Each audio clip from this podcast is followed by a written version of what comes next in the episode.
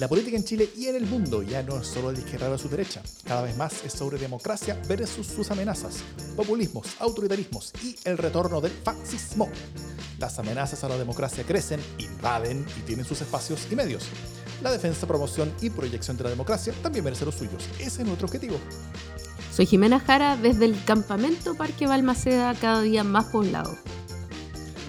Yo soy Davor Mimisa desde Plaza Italia, donde en el segundo viernes del nuevo gobierno las movilizaciones siguieron tal cual y la represión por un manifestante herido por un carabinero parece que se puso peor. Esto es democracia en LSD.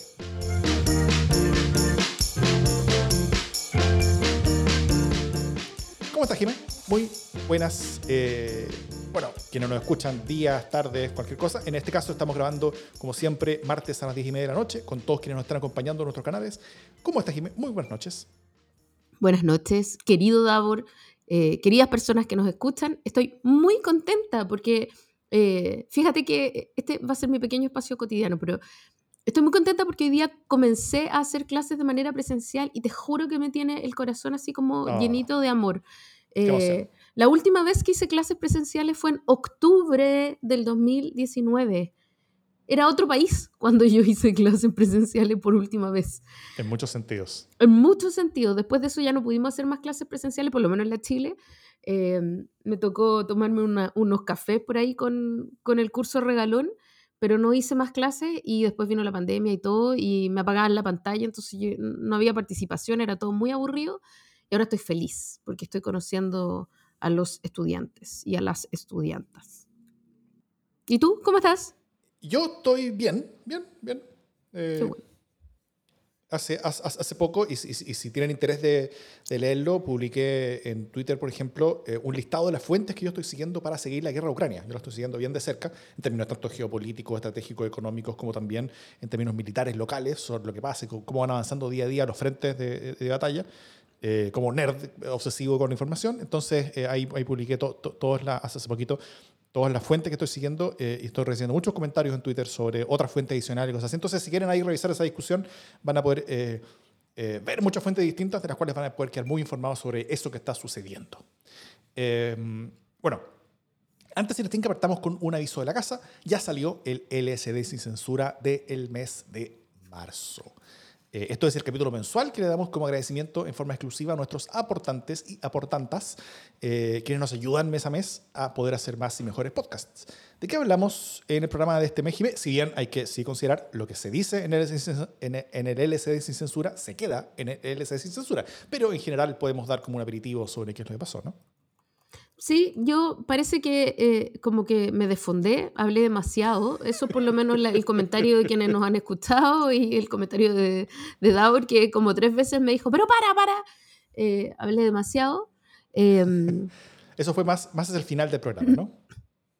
sí, efectivamente, menos mal que se detuvo en algún momento, porque si no, yo no sé dónde habría llegado con las revelaciones. Em, pero hablamos em, de la primera semana de gobierno, eh, como contando algunas cosas que colegíamos y otras cosas que sabíamos.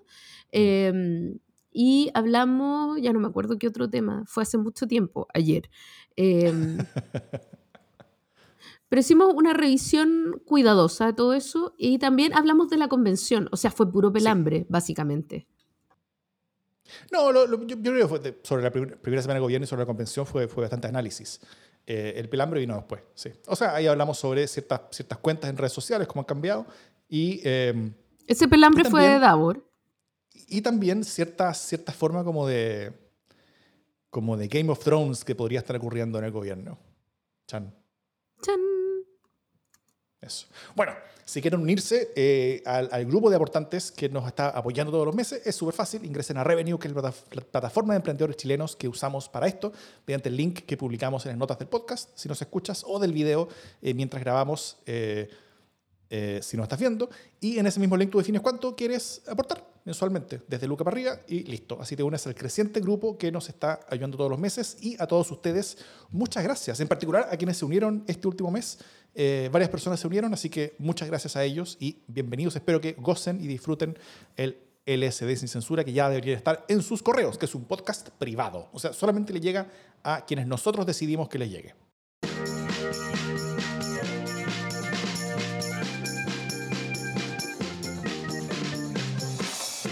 Harto se ha dicho en las últimas horas de eh, los nombramientos de embajadores, ¿no es cierto? Eh, todo esto partió, creo que ayer, con una declaración de Cancillería eh, donde salieron sobre los embajadores de organizaciones internacionales primero, antes que embajadores de, de, países nacionales. Por ejemplo, Claudia, hubo varios nombres muy preparados, ¿no es cierto? Claudia Fuentes, en, ante la Organización Internacional con sede en Ginebra, Francisco Safi, ante la Organización de Cooperación y Desarrollo Económico, OCDE, en París, y como ya se sabía también, y ya lo habíamos comentado, eh, Sebastián Kraljevich como eh, ante la Organización de Estados Americanos, eh, con sede en Washington. y la noticia fue Paula Narváez ante la ONU, básicamente. La embajadora de Chile ante la ONU va a ser Paula Narváez, que hasta hace poco, si no me equivoco, estaba algo así como, de, como encargada de ONU Mujer en Guatemala, creo, o, un país vecino. Hasta hace poco era, era, candidata a la presidencia. O sea, sí, pero, pero los últimos meses estaba como de, bueno, está bien, sí, antes fue candidata a la presidencia, eh, mientras fue candidata a la presidencia, no, y después de ser candidata a la presidencia, creo, o durante, no, no, no me acuerdo, compartió una, una, una, famosa sopaipilla, la sopaipilla más famosa en la historia política de Chile, yo creo, creo, ¿no? ¿O, o una sopaipilla más importante? Eh, no, porque el perrito se robó una empanada, no una sopaipilla. muy bien, muy bien. Em, y los otros nombres han ido saliendo por goteo, algunos por anuncios oficiales y otros por filtraciones. Por ejemplo, Juan Gabriel Valdés, como embajador de Estados Unidos, eh, un nombre muy ligado a la, al, como al, tronco concertacionista, eh, pero creo que no es primera vez que tiene ese cargo, así que eh, está más que preparado.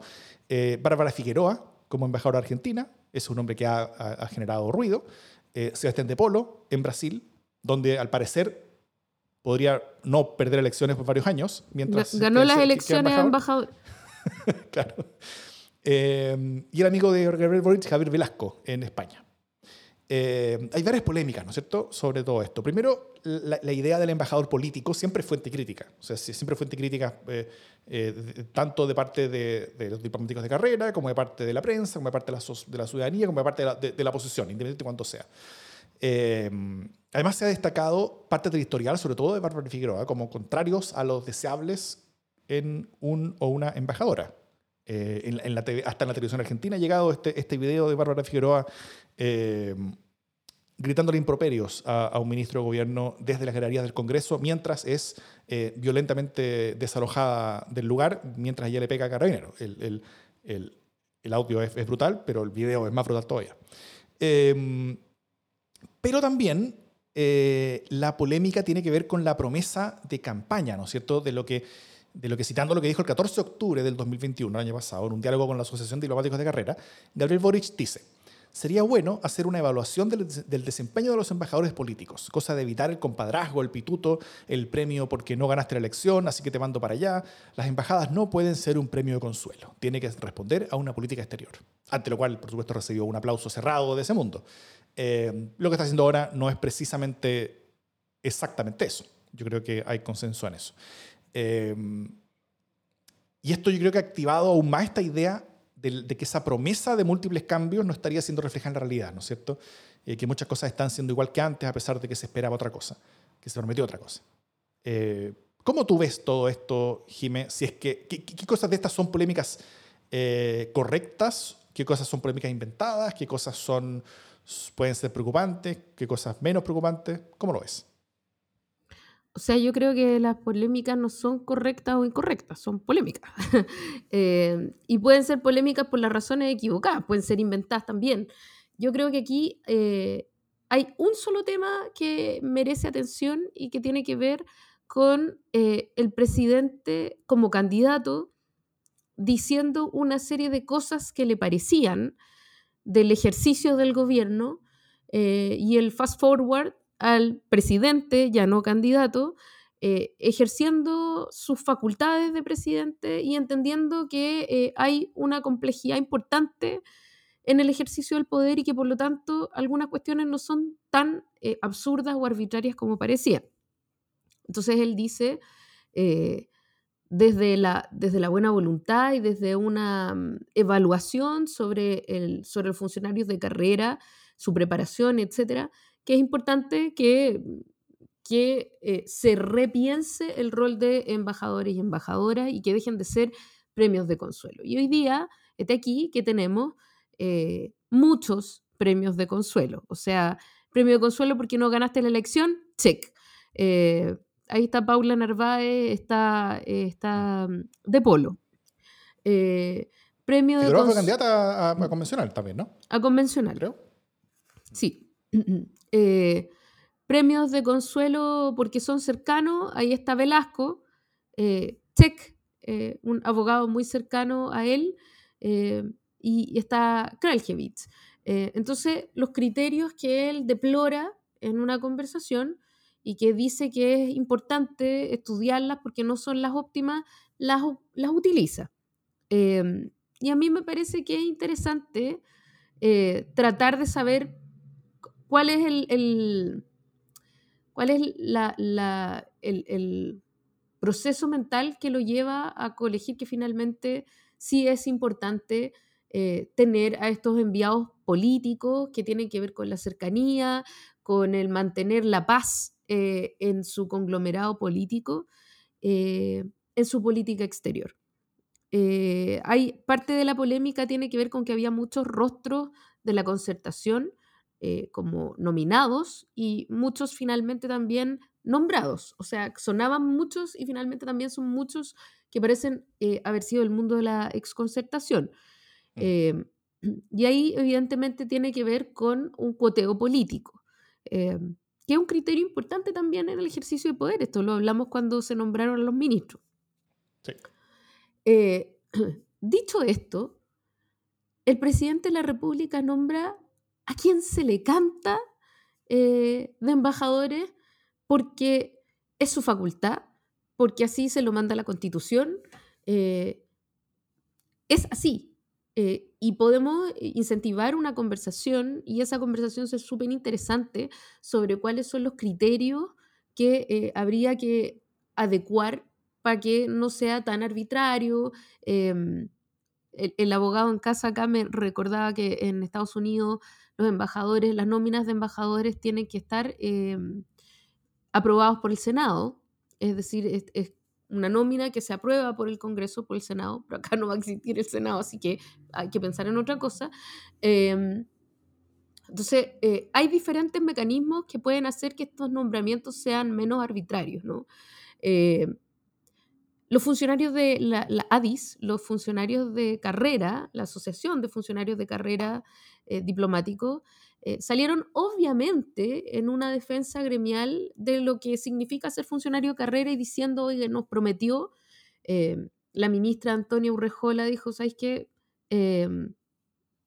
esto está dentro de, los, de las cuotas de nombramientos que se, que se han tenido hasta ahora, es decir, 80% funcionarios de carrera, 20% eh, nombramientos políticos. Ahora, ese 20% nombramiento político es probablemente son los ministerios más importantes, o sea, son los, perdón, son eh, las, embajadas. Las, embajadas más importantes. Eh, pero es facultad del presidente. O sea, eh, también pensemos por un segundo en qué significa que un presidente de la República, que además decide la política exterior, tenga puros funcionarios que no conoce, eh, por muy meritorios que sean. Evidentemente que el ejercicio del poder es una cuestión política y el que conozca eso eh, no sabe qué está hablando, ¿no? Y por lo tanto, sí. que el presidente ponga en las, en las destinaciones clave a quien él considere clave en su política exterior es parte de su facultad. O sea, me parece que ahí todo lo que se diga eh, en contra de, de ese sentido eh, está extra, sobra. Ahora, si nos gusta o no nos gusta Bárbara Figueroa, si nos gusta o no nos gusta Paula, podremos hablar latamente. Yo sobre Bárbara Figueroa eh, solo quiero decir que eh, hay un video circulando, este es video que, del que habla Davor, eh, que tiene que ver con una, con una votación de una reforma laboral que era sumamente importante para la CUT. Obviamente que se hiperventiló, obviamente que se fue de puteada, obviamente que pasaron un montón de cosas que sabemos. Eh, pero ese video está siendo, yo creo, usado súper mañosamente eh, y quien lo tiró a, circular en Argentina, Phil, Philbaum, ¿cómo se llama?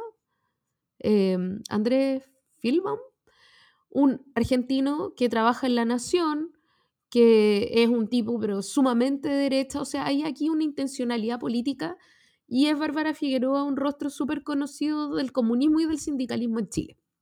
Yo aquí no creo que haya misoginia, difiero con Carol Cariola, eh, pero sí creo que eh, hay mucho temor de lo que puedan hacer rostros comunistas como embajadores en destinaciones clave, especialmente rostros comunistas más combativos. Entonces, Finman, me dicen. Eh, Feynman. No estoy segura. Em, no estoy segura cómo se llama. Ya, pero en algún momento lo, lo iré a chequear. Em, entonces, me parece que sí, que entiendo que hay mucha gente a la que no le va bien que, que haya gente como Bárbara Figueroa en estos puestos, em, pero sinceremos que lo que les molesta es que Bárbara Figueroa sea embajadora y no eh, que no tenga experiencia, por ejemplo. Porque está lleno de embajadores que no han tenido ni una experiencia. Eh, yo quiero saber cuál es la experiencia internacional, por ejemplo, de Sebastián de Polo, y nadie está preguntándose por qué va a ir a Brasil. Eh, a, mí me parece bien que estén nombrados estos dos nombres, o sea, el presidente de la República lo decide. A la gente le cae, le tiene más miedo a Bárbara Figueroa. Entonces no disfracemos el temor que un nombre comunista y combativo puede generar eh, de, falta de experiencia. Mira, déjame por favor, antes de, de darte la palabra, nombrar un par de personas nombradas como embajadores eh, en el pasado. Pablo Piñera. Eh, Pablo Piñera... fue, fue, intentado su, nombramiento, pero, pero se cayó en el camino. O sea, fue nombrado, no, fue nombrado. Lo que pasa es que eh, se interpuso un recurso en, contra, en, la Contraloría y em, el Contralor dijo que iba a evaluar y entonces la toma de razón de su nombramiento se iba a alargar como poema dedicado al mar y por lo tanto eh, el tipo no iba a poder llegar a su destinación. Ya, lo bajaron por Contraloría. Está bien. Eh, pero el presidente no tuvo ni un asco de nombrar a su hermano, ¿te cachai? O sea, es como que, eh, es como que nombraran a Simón Boric en Argentina. Una cuestión, eso sí es impresentable, porque una cuestión son las facultades y otra cosa es la ordinaria. Ahora, recordemos que según Felipe Cast, hay, hay, o sea, no se debiera nombrar a parientes, pero, pero presidente es una excepción. Claro. ya. La cuestión es que ese fue un nombre de un embajador nombrado por el presidente en Argentina. Déjame decirte otro, Miguel Otero. ¿Te acordáis, Miguel Otero? Un gallo que lloró cuando no ganó las elecciones como senador de Santiago. Un cagoncillo de aquello, empresario cuya experiencia internacional era absolutamente cero, fue a dar a Argentina, y dejó la cagada hablando lo que se le cantó, ¿sí? A título personal. Em, cuando un embajador no habla a título personal. Entonces, ¿de qué estamos hablando? Así como, oh, un país como Argentina, hay que pensarlo súper bien y tiene que ser ADP. No es cierto. Eso no es cierto. y, si es cierto, no me acuerdo. La, la última vez que, que, hubo un ministro, o sea, un, un, un embajador de, como de carrera diplomática en Argentina, o sea, quizás me equivoque, pero yo creo que fue en los años 60, algo así, porque, porque realmente, o sea, si hay un país donde va a haber un embajador político siempre, es Argentina, por razones evidentes, casi todas nuestras fronteras con Argentina, ahí la relación tiene que ser política, eh, eh, la relación tiene que estar en ese orden. Y la embajada también es suficientemente grande, con muchos cuadros eh, diplomáticos de carrera, que van a estar haciendo la pega y van a estar apoyando al embajador, pero el embajador tiene ahí un rol mucho más político que, que, que, que solamente como administrativo, funcionario, eh, como administrativo y funcionario, ¿no es cierto? Hay, hay, una relación política de un nivel mucho mayor y es, y es normal y se entiende. Y, y, y, es bastante deshonesto, yo creo, eh, salvo los, los, diplomáticos mismos de, de, carrera que tienen obviamente un interés de que, de que sean lo menos posibles los, los, políticos, pero, pero, pero el resto de la gente es bien deshonesta. Eh, tanto quienes están criticando ahora que son de derecha como los que criticaron a Piñera por lo mismo hace tanto tiempo. O sea, por, lo mismo digo, por, por, el número de embajadores políticos, no porque el, haya, haya nombrado a su hermano, lo cual era una estupidez. claro, y, o, sea, Marcelo Díaz, eh, ¿para qué te digo? Pues Sergio Nofre Harpa, eh, en su momento, o sea, cualquier cosa. Y, y, entonces, ya, sinceremos que lo que nos molesta es que sea Bárbara Figueroa, no que Bárbara Figueroa haya gritado eh, como loca en una tribuna, en una confrontación política, no que Bárbara Figueroa no tenga em, experiencia. Sincero es lo que no les gusta de Bárbara Figueroa. Ellos se tengo que discutir. Si Sebastián de Polo hubiera tenido un video gritando de la misma manera en, las galerías del Congreso, yo creo que se estaría usando de la misma manera también. Yo creo que es una utilización. ¿cachai? Mañosa. en una organización, sí. Y es parte del juego Eh, político. Sí, sí, sí. Eh, eh, por ejemplo, eh, mi, mi buen amigo Ian McKinnon, que es del podcast Bicameral, habla sobre análisis, legislativo, él hace un tiempo, y destacó hace poco, hace un tiempo publicó en, en un posteo, él tiene mucha experiencia en esto, él, él pasó por la, por la Academia Diplomática, él hizo un, un posteo en su blog diciendo eh, razones por las cuales los embajadores políticos son una buena...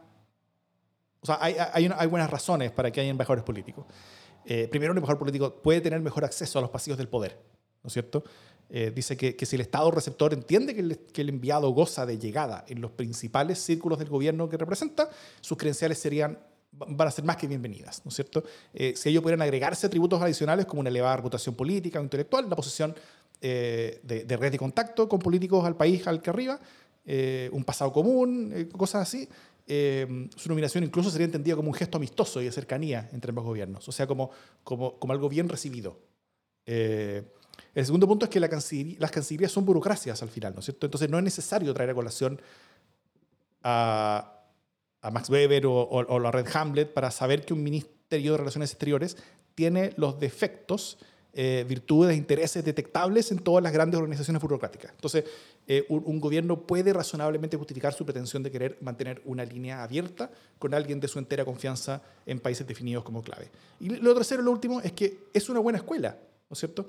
Eh, esta es quizás la, la- la menos usada de las razones, pero, pero hay capitales en donde, donde ocurre la vanguardia de la discusión política y estratégica. Entonces, enviar un cuadro talentoso de, a, a ser parte de ella eh, puede ser importante para el futuro esa persona del partido o la coalición que gobierna, ¿no es cierto? Generar contactos con los mandamases de Beijing, aprender sobre la visión geopolítica rusa o estar al tanto del debate migratorio en, en Europa son todas inversiones subvaloradas por nuestra élite política, por ejemplo. Entonces, eh, al, al mandar a De Polo a, a Brasil, un- un- uno entiende que él va a poder, eh, va a poder eh, ganar mucho en su, en, su, en, su, en su cultura política personal y en su crecimiento político personal para eventualmente algún día, en los próximos 40, 50 años, ganar una elección.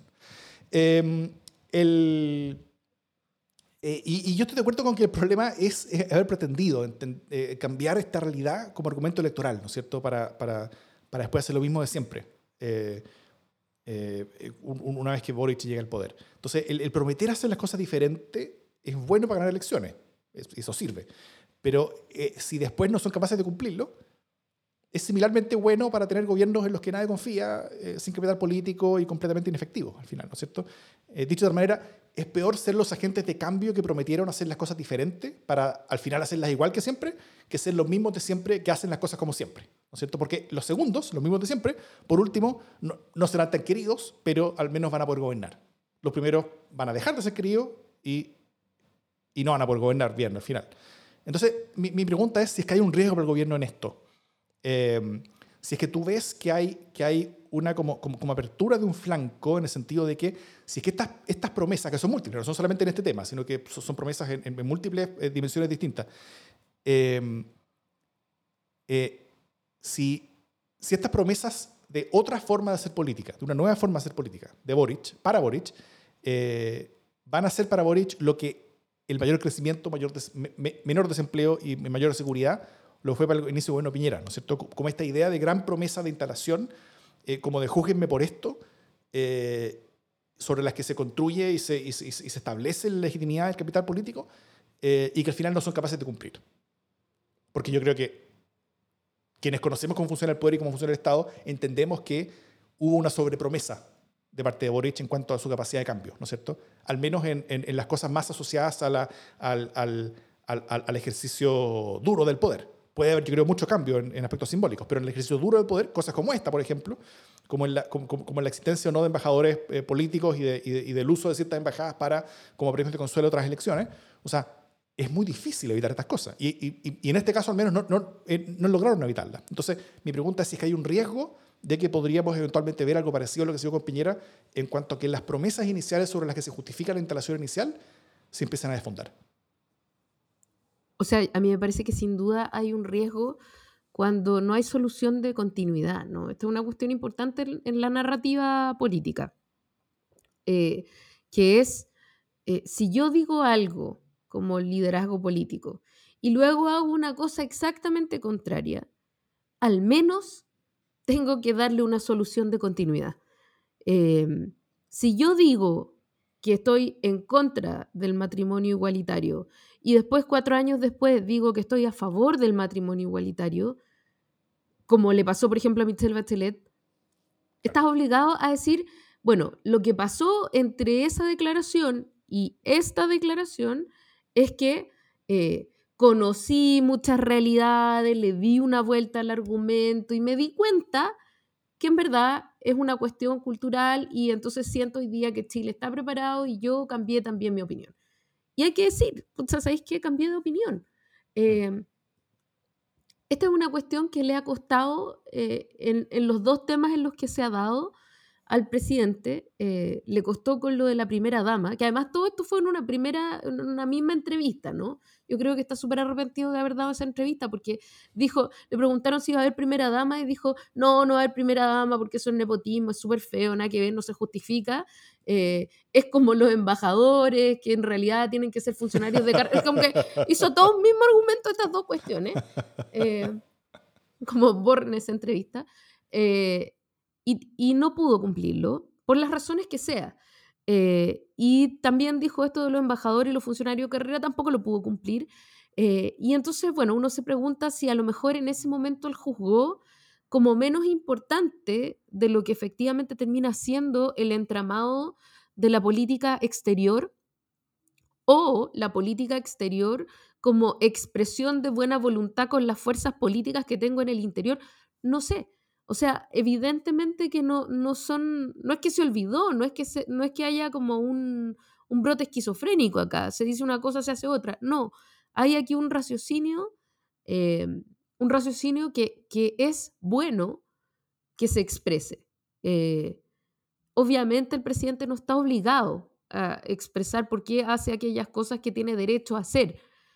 Pero cuando yo le prometo a mi hija que la voy a llevar al museo, si al otro día no la llevo al museo, eh, lo bueno es que yo le explique, porque si no, la confianza en la palabra que doy se va minando.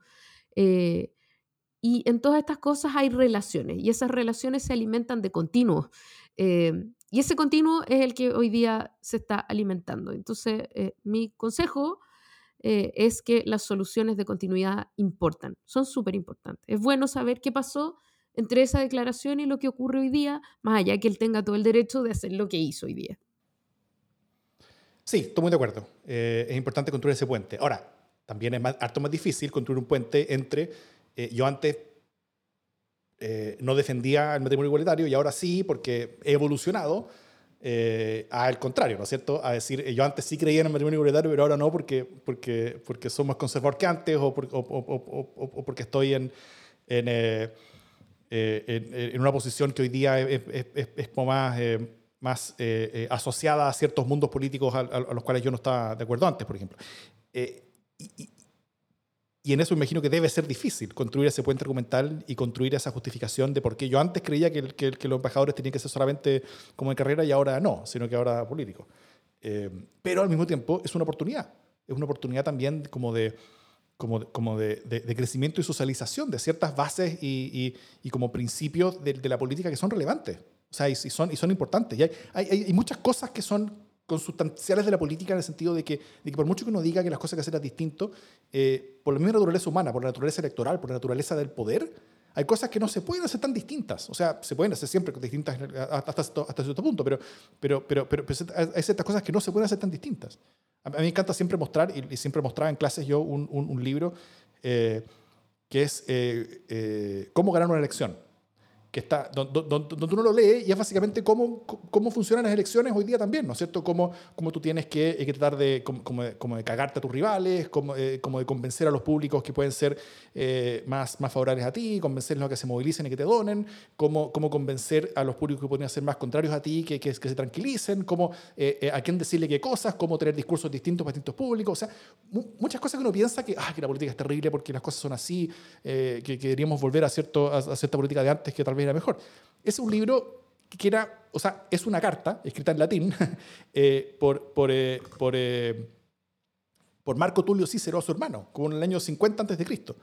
Eh, y, la política en la República Romana era básicamente la misma en ese sentido, en cómo funciona el poder al final, eh, que cómo funciona la política siempre, antes, después, antes de eso. O sea, si hay democracia, si hay elecciones, va a funcionar más o menos igual en algunos planos, en algunas cosas. Entonces, eh, el, llevar a la gente, el construir ese puente, o sea, no solamente para, para justificarte a ti mismo, sino también para, construir el puente a tus propios seguidores, que junto contigo esperaban y querían algo distinto, pero ahora ellos junto contigo también llegaron al poder. Y, esa llegada al poder, eh, esa, llegada al poder eh, fue colectiva. O sea, no solamente llega al poder Boric, sino que también llega al poder toda la gente que lo apoya. Y al llegar al poder, todos deberían aprender también. Uno siempre cuando llega al poder aprende muchas cosas que antes pensaba que eran distintas, que antes pensaba que podían hacer, que ahora ya saben que no pueden hacer, o que ahora, o que ahora ven que pueden hacer y que antes pensaban que no se pueden hacer. Eh, y, esos aprendizajes son valiosos. Entonces ahí yo creo que al, no controlar ese puente puede haber una un aprendizaje colectivo.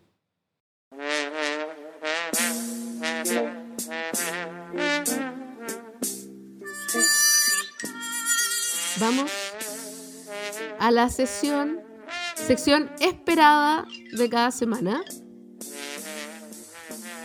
En realidad esta es una cortina que a mí me, encanta. O sea, como que quiero que esta sección dure para siempre, solo para escuchar esta cortina una y otra vez. El pastelazo de la semana. Em, una innovación desde marzo en adelante eh, en que semanalmente decidimos quién se ganó el premio al más pastel o qué hecho se ganó el premio al más pastel.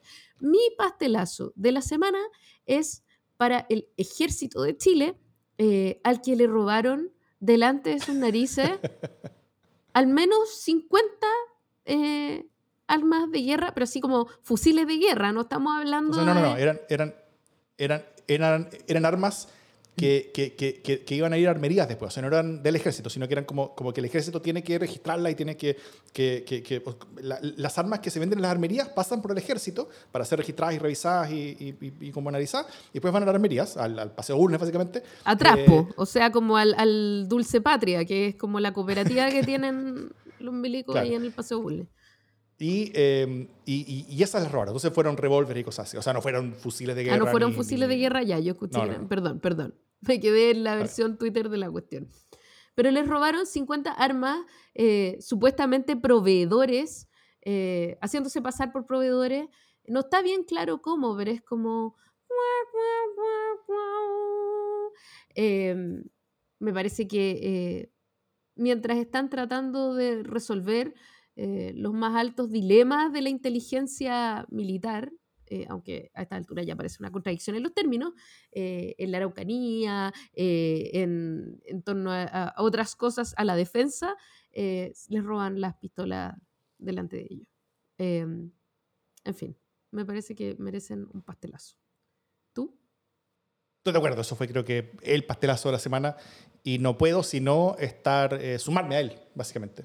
Eh, tanto porque, porque no hice tanto la pega de buscar uno, como por el hecho de estar tan de acuerdo con, con, con esa gran vergüenza y, y, de cómo ponernos todos rojos. sobre todo por cómo pasó, ¿no es cierto? Por, por, cómo sucedió. Donde un tipo, X, llama por teléfono al lugar donde estaban las armas y les dice, eh, hola, les habla tal persona que es su superior, el, general no sé cuánto, coronel tanto, y eh, va a ir alguien a buscar las armas. Así que dénselas. Sí, señor. 10-4. Y llega un auto y dice, eh, no sé si les dijeron que nosotros venimos a buscar. Sí, claro, acá están. Listo, se las llevaron en portería. O sea, no es que en, la noche llegaron, como se rucharon una cuestión, abrieron, abrieron una, puerta, rompieron un candado, entraron a una bodega. No, se las pasaron. Eh, le hicieron el cuento al tío, básicamente. Y después de que se las llevaron, ahí se dieron cuenta que la persona que les había dado la orden de pasarle las armas a esos tipos no era la persona que decía que era. Entonces, es, es, es como casi un nivel como, como, como ridículo de, eh, de, la, de esta como, como, como obediencia jerárquica militar llevada al paroxismo del ridículo, ¿no es cierto? Entonces, eh, fue, fue, no sé, fue muy vergonzoso y fue una muy mala manera eh, de inicio de su gestión del, del, nuevo comandante jefe del ejército, yo creo. Que no estaba ahí, by the way. No estaba ahí. No, es su culpa. O sea, él viene llegando. No es que. como como se dice sobre la gente que, está llegando, que, está entrando a la moneda, como que están contando, eh, como que están cachando dónde está el baño, ¿no es cierto?, de la comandancia jefe. Pero, pero, pero, pero bueno, hay harta pega por hacer.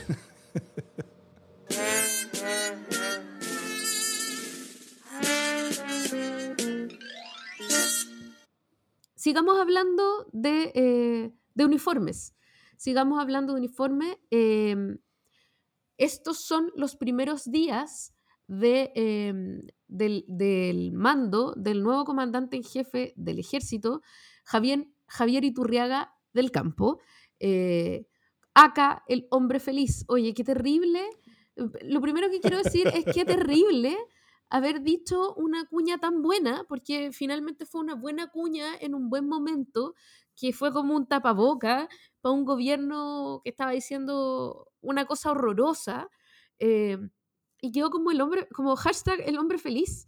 Eh, es, una tragedia, creo yo, que un tipo que fue tan juicioso para decir lo que dijo y que le bajó el, el- los decibeles a una cuestión que estaba escalando muy horrendamente, eh, haya, haya, que- haya pasado la historia como el hombre feliz, ¿no? Y en todos los titulares, hombre feliz se rehúsa a ir a... Bueno, ya. Eh, Lo que quería decirles de este hombre feliz es que em, una primera señal que da, que me parece súper interesante, es cuando es la ceremonia del cambio de mando, o sea, más bien de asunción de, Boric en la moneda, cuando hay este cóctel, eh, y Mónica Rincón, que estaba ahí como haciéndose pasar por una traviesa reportera, eh, se acerca a él y le hace el comentario obvio, ¿es usted un hombre feliz? Eh, y el tipo la mira muy serio y le dice, estamos en una ceremonia republicana de la asunción del gobierno del presidente Boric. Muchas gracias. Y se va. Eh, o sea, no le sigue el juego, no, no es un chacoteo. Eh, a pesar de eso, sigue siendo, el- el- siguen usando la cuña. Eh, y el- la segunda señal que me parece interesante es que eh, no va a usar la casa que le tienen destinada a los comandantes en jefe del ejército, entre otras cosas porque está ocupada todavía por el ex comandante en jefe del ejército, el, el renunciado. Sí, parece que ocupa la casa hasta el 31 de marzo, todavía no hay desalojo. Entonces, Qué curioso, ya. Mal podría irse porque, porque el otro caballero no, no se va nomás. pues, Pero, pero además de eso, de que todavía está ocupado de una manera increíble, o sea, no sé por qué todavía está ocupando esos recursos, el señor se fue, renunció, eh, huyó, básicamente, de la institución. O sea, está como, escapa- Eh, eh, eh, está como pseudo escapando de la justicia ahora, ¿no? Como que, como que todavía están en esta pelea de, de si es que la jueza Rutherford va o no a... eh, a- no, como que a- el, el- el- el round va en que eh, interrogarlo. él, quería no, él quería declarar en su casa con su abogado. Eh, y la ministra Claro. Rutherford dijo, no, porque hay demasiado contingente militar, no se ofrece la garantía, chao, venga a declarar a la- acá a la corte. Apelaron, finalmente se aprueba que declare en su casa, pero sin su abogado, y él apela. O sea, tiene que ser en su casa y con su abogado. Estamos esperando qué, qué pasa con eso. Pero ahí está, parapetado en su casa, que no es su casa a esta altura, eh, negándose, o sea, como una cuestión bien ordinaria, pero ya, Sí. estamos en, en el otro mando, que es este señor eh, Iturriaga, eh, y lo que dice Iturriaga del campo es que él no va a ocupar esa casa después, eh, y que él se va a quedar en su casa, eh, que tampoco es como en, su casa en Las Condes, en un complejo militar, que ofrece todas las necesidades, que ofrece todas las características de seguridad, pero él eh, opta por dar una señal de austeridad que también se suma a un cóctel que no habría sido tan apoteósico. Eh, básicamente un tipo con un poquito, por lo menos hasta aquí, ha declarado, ha, ha demostrado un poquito más de criterio que sus antecesores, lo cual tampoco es dejar la vara eh, demasiado alta. O sea, Eh, tanto procesado por la justicia, digamos. Claro. Eh, o sea, como que está cachando que no hay plata, que se la robaron toda, eh, y que si no quiere sumarse a, a este grupito, más le vale eh, empezar a ahorrar en los cócteles, empezar a ahorrar en fiestas, quizás no ir tanto al casino, eh, no usar tanto el helicóptero y no cambiarse de casa. Hasta ahora ese es el criterio que ha ido mostrando. eh, que, que- o sea, modestas expectativas, pero algo es algo, ¿no? Ahora, dicho esto, eh, hemos tenido otros comandantes en jefe que han pintado, que han pintado para bueno eh, y que luego se han desarmado estrepitosamente. Por ejemplo, el gran intelectual del ejército, eh, Luis Emilio Cheire, eh, que era además académico, hacía clases de ciencia política en la católica, etc. Eh, y después ya sabemos cómo, cómo, cómo funcionó todo. No estoy diciendo que sea el mismo caso, pero estoy diciendo que pintar para bueno no necesariamente eh, significa terminar para bueno en una institución tan desprestigiada y tan corrupta como el ejército, pero por lo menos las primeras señales que ha dado han sido cuidadosas. ¿Cómo lo veis? Eh, normal, normal, o sea, creo, que, creo que, la, que la institución está bien, bien cagada por, por varios, varios sentidos. Yo veo que, que en el Congreso no hay espacio ni, ni, ni capacidad política, ni capital político posible para intervenir civilmente el ejército, que es lo que se debería hacer, tal como carabinero. Eh, no hay votos para eso, digamos.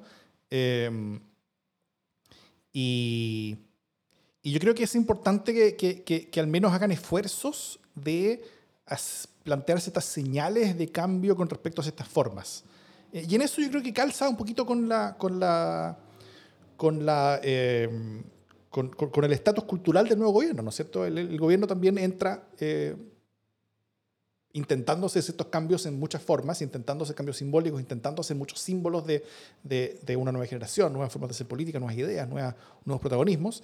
Eh, y, y, el ejército está tan eh, deteriorado internamente, eh, con las persecuciones judiciales, básicamente el alto mando de las últimas par de décadas, que, que ese tipo de cosas creo que pueden hacer bien. Ahora, lo mismo que el gobierno, deberán cuidarse de no sobreprometer en el cambio, porque porque pueden, pueden, pueden caerse y pegarse un chopazo eh, por esa sobrepromesa, una vez que esa sobrepromesa no calza con la realidad.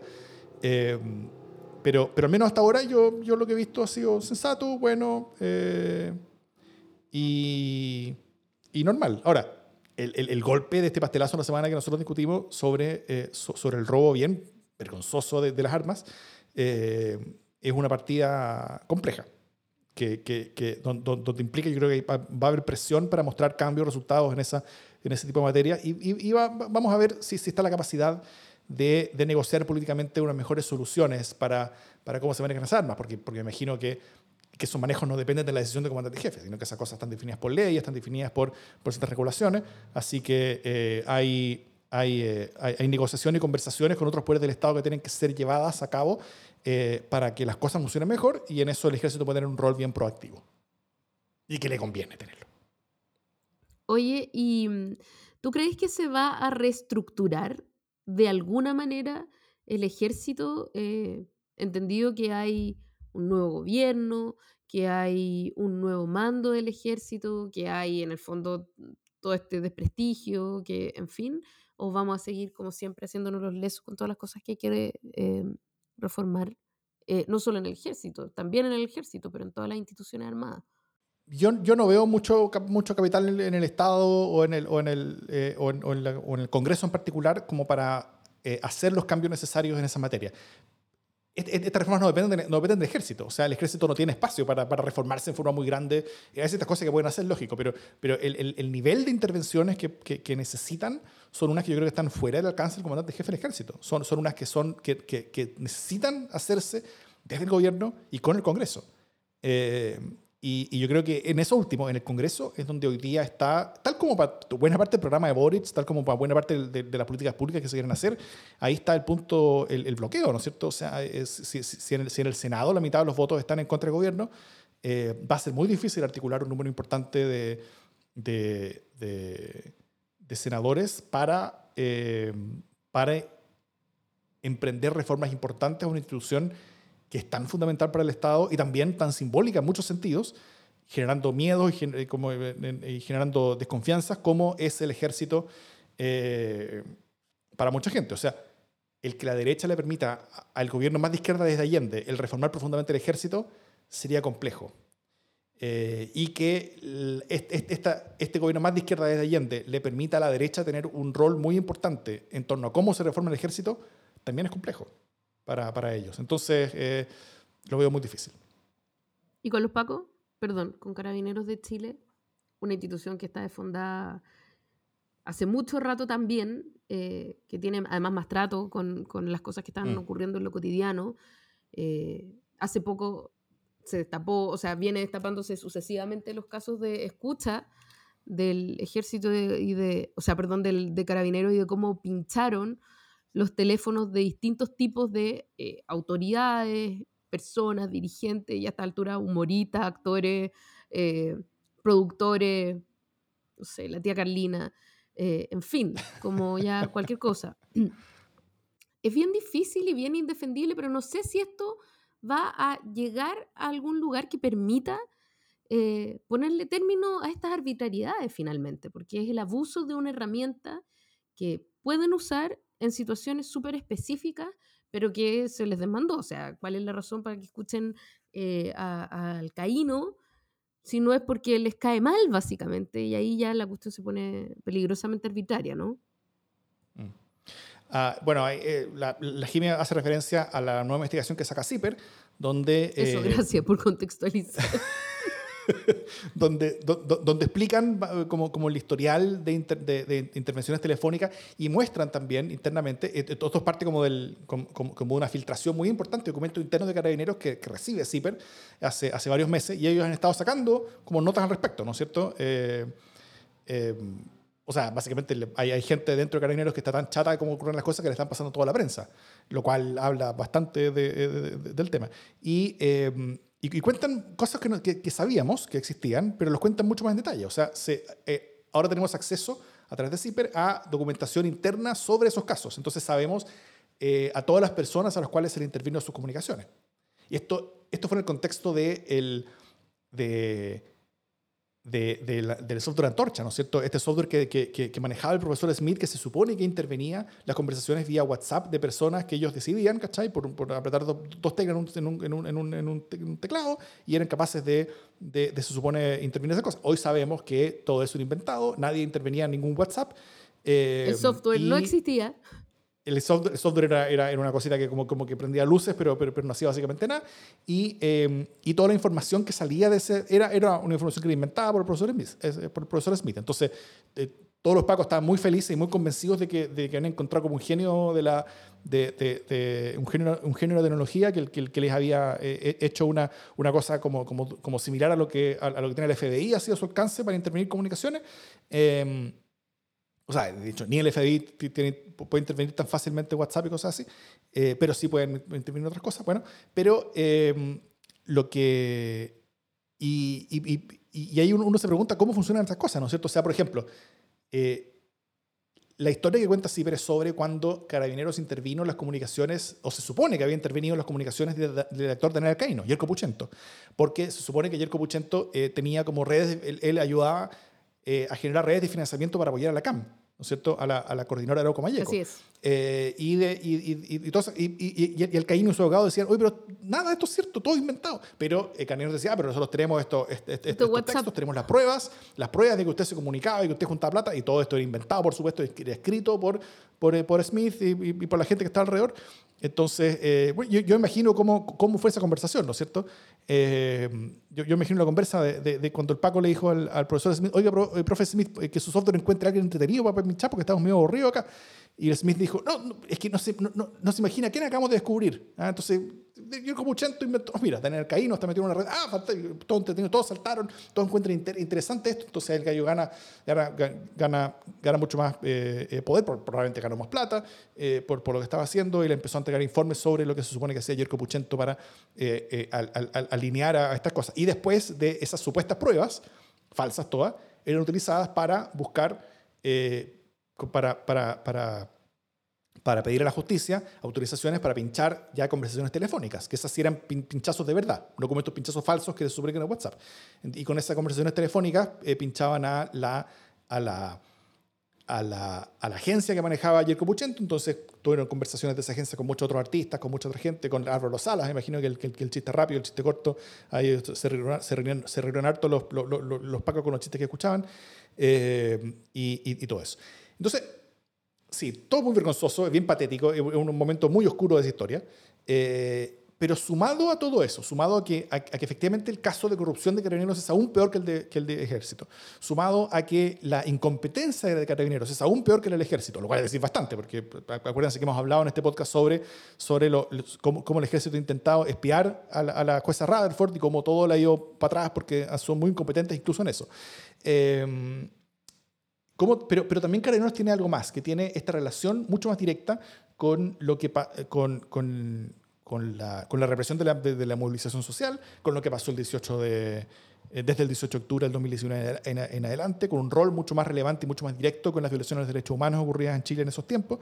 Entonces, si bien yo veo eh, similarmente poco espacio en los poderes del Estado para enfrentar un cambio tan grande en carabineros, sí veo muchas más razones para este gobierno para, si es que van a elegir algo, elijan esto, como una lucha que quieran dar al menos, ¿no es cierto? Entonces yo creo que sí va a haber un intento eh, y un push mucho más importante que el que vimos con Piñera, que no fue nada básicamente, hubo una, como una comisión que planteó ciertas recomendaciones, pero eran cosas bastante perogrullo. Eh, quiero recordar que al final como que se sentaba a escuchar qué es lo que Carabineros decía, ellos le hacían preguntas y Carabineros después como que Carabineros se, definió sus propias modificaciones y reformas a sí mismo, muy lejos de la intervención que hay que hacer.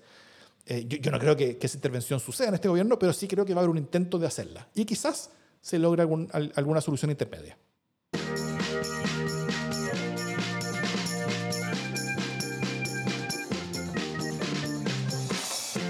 Las buenas noticias. ¿Qué buenas noticias tienes, Jimena Jara? Yo tengo puras malas noticias. O sea, lo ah, siento. como que Estoy tratando de buscar buenas noticias y solo, solo tengo malas noticias, así que voy a pasar por ahora. Si se me ocurre algo entretenido, te cuento. Tengo un par de buenas noticias que son como buenas noticias dentro de esas tres, de distintas magnitudes y distintas latitudes también. Eh, primero, yo, como, como, como eh, primero, eh, hace poco en Twitter publiqué una lista como de, como de medios que yo estoy siguiendo en, la guerra de Ucrania. Pueden ir revisarla. Eh, estoy siguiéndola bastante. Entonces, hay ciertas señales de ciertas reacciones militares ucranianas donde tienen a los rusos ya retrocediendo en un par de sus frentes. No en todos.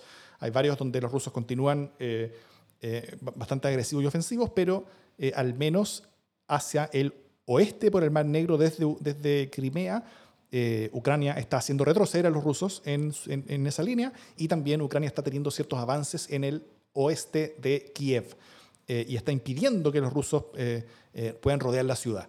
y es bastante interesante porque es, la primera vez que estamos viendo como retrocesos tácticos relevantes rusos con, y, y, ya avances de las tropas ucranianas. Hasta ahora ha sido siempre Ucrania retrocediendo y atacando en forma bien focalizada ciertos, ciertos eh, como líneas de suministro y, y, cosas como, como en un nivel más bien como de resistencia. Eh, pero ahora estamos viendo algo que se parece más a, reacciones eh, armadas ucranianas más organizadas en contra de fuerzas rusas y que le están ganando a las rusas. Y eso es algo que no se había visto. Puede que se revierta en las próximas horas, pero creo que son, son cosas nuevas e interesantes que están ocurriendo. Y lo otro es que hay, yo creo que noticias interesantes en la Comisión de de sistema político, donde hay, hay conversaciones de buen nivel, o sea, gente como el Frente Amplio está conversando con, con, gente incluso de la derecha, de Bópol y RN, para intentar construir los acuerdos que son necesarios construir después de la debacle que dio esa comisión eh, cuando pasó por el Pleno y dio casi, no sé, casi todas, o sea, 92 eh, de sus 95 artículos rechazados en, en, en voto en general, eh, y pero, pero hay ciertas conversaciones ya para, eh, para, llegar a mejores acuerdos que puedan ser mucho más valorados y acuerdos amplios, lo cual yo creo que es una buena cosa y son buenos antecedentes para la discusión que va, porque, de nuevo, eh, como lo dije en la radio este, esta semana, como también hablamos de esto en Democracia en el LCD, hoy día la clave es, es la Comisión de Sistema Político. O sea, si la Comisión de Sistema Político no llega a los acuerdos necesarios, no hay constitución. O sea, no, si, el documento presentado es uno que, no tiene Congreso, que no tiene distribución de los poderes del Estado, que no tiene esas definiciones, no es una constitución nomás. Entonces es algo que es un fracaso de todo el proceso. Entonces es muy necesario eso y hay, buenos, hay, hay, hay buenas, eh, buenas señales en torno a que, a, diferencia de la Comisión de Medio Ambiente, donde después del, del, de la, del desastre que ellos vivieron, eh, como que salieron diciendo no, como que tuvimos problemas en la forma y que pequeñas, con pequeños cambios vamos a poder hacerlo mejor ahora, eh, como que no hubo una aceptación de su fracaso. Creo que en, la Comisión de Sistema Político sí hubo una aceptación de su fracaso y hay... y hay, y hay mucha más fuerza por lo mismo para, para llegar a los acuerdos necesarios para para llegar a una mejor meta. Y eso creo que es una buena noticia. Está empezando a hacerlo. Ojalá. Muy bien. Em, tengo una buena noticia después de pensarlo, que es que eh, al parecer eh, estamos cerca, mira la cuestión terrible, estamos cerca del fin de la toma del, del, edificio o de la edificación de la sede finalmente del em, Instituto Nacional de Derechos Humanos. Estamos hablando de un acuerdo al respecto, sí. ocho meses de toma. ocho meses. Em, y no es porque la toma sea así como terriblemente segura, sino porque nadie quiere meterse en ese, en ese cuento. Em, mm. A tal punto que Amnistía Internacional eh, en su momento alertó que era sumamente impropio que el Instituto Nacional de Derechos Humanos siguiera tomado porque no estaba cumpliendo con su labor finalmente. Eh, así de grave. Eh, entonces, ya bueno, finalmente después de ocho meses de estar tomado el, Instituto Nacional de Derechos Humanos en, en Leodoro Yañez, acá a unas pocas cuadras de donde vivo yo y a unas pocas más cuadras de donde vive Davor, eh, finalmente, al parecer, se va a deponer esa toma. Y esa es una buena noticia para la democracia, me parece a mí. Aunque impresentablemente tarde. Con, concuerdo. Eh, fue un gran fracaso toda esa toma.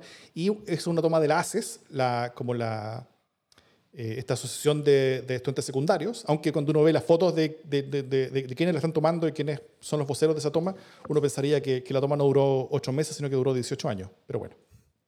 Tal cual. Dicho eso, esto es democracia en LSD.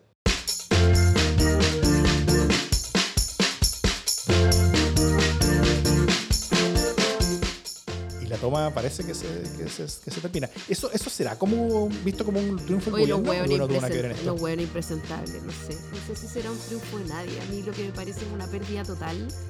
Eh, o sea, quedaron todos como peleles. Es lo único que puedo pensar. Como ocho meses tomado por Mira, mejor no me hagas hablar, de verdad que esas cuestiones me entienden.